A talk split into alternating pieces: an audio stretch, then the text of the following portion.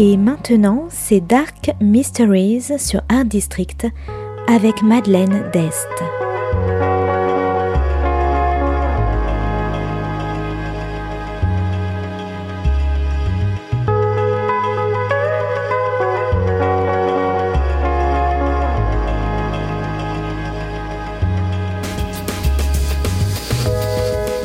Welcome to Dark Mysteries, a book review show devoted to crime, mysteries, and thrillers, and the dark side of human nature.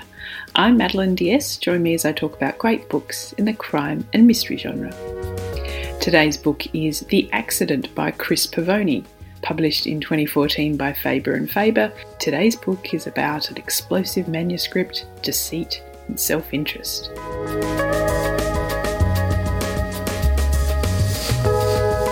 Isabel is a literary agent, and one day she receives a manuscript from an anonymous author. The unauthorised biography keeps her awake all night, and she knows she's onto something big.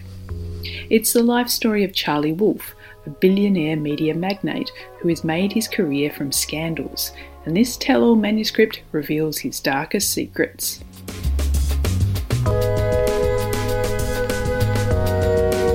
As soon as the sun comes up, she goes to an editor friend, Jeff.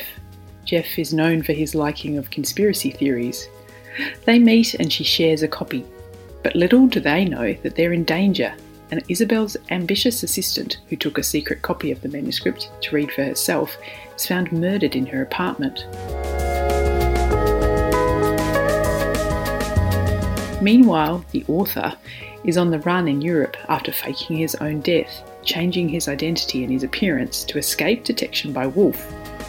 But Wolfe has connections to the CIA and other agencies, as well as unlimited resources, so if anyone could find the author, it's Wolfe. Isabel and Jeff go on the run while Wolfe's hired gun tries to track them down and eliminate every copy of the manuscript. But who is telling the truth? And with careers and lives at stake, can anyone be trusted?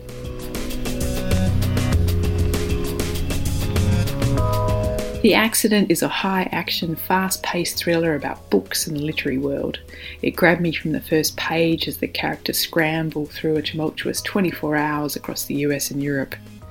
The Accident is about corruption, national security, and the outrageous influence of the mass media beyond the internet, television, and print into everyday lives.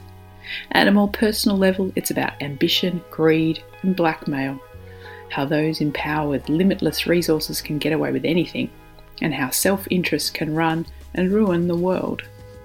And then there's the people who help the powerful, who are just as ruthless and self interested as their employers.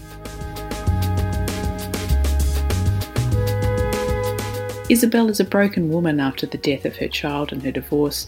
She's clinging on to her new life, turning her focus and energies to her work. But in this crazy situation, she's not above taking advantage of Jeff and his unrequited love for her.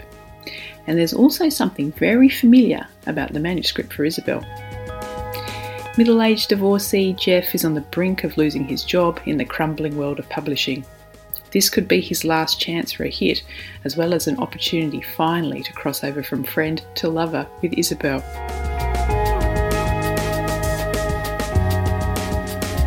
The accident is also about redemption and retribution, but like in real life, no one in the accident is completely pure and innocent. With plenty of action, this is not your average story about publishing, with guns and spies and car chases and murder plots. Who knew books could be so dangerous? So if you like thrillers, the literary world, politics, lies, cover ups, and middle aged main characters, you might like The Accident by Chris Pavone.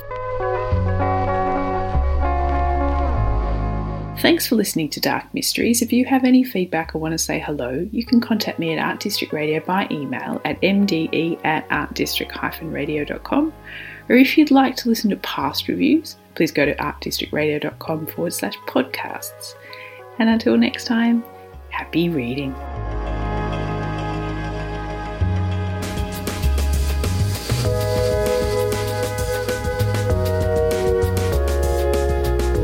C'était Dark Mysteries sur Art District, la chronique en anglais de Madeleine Dest qui nous vient directement d'Australie.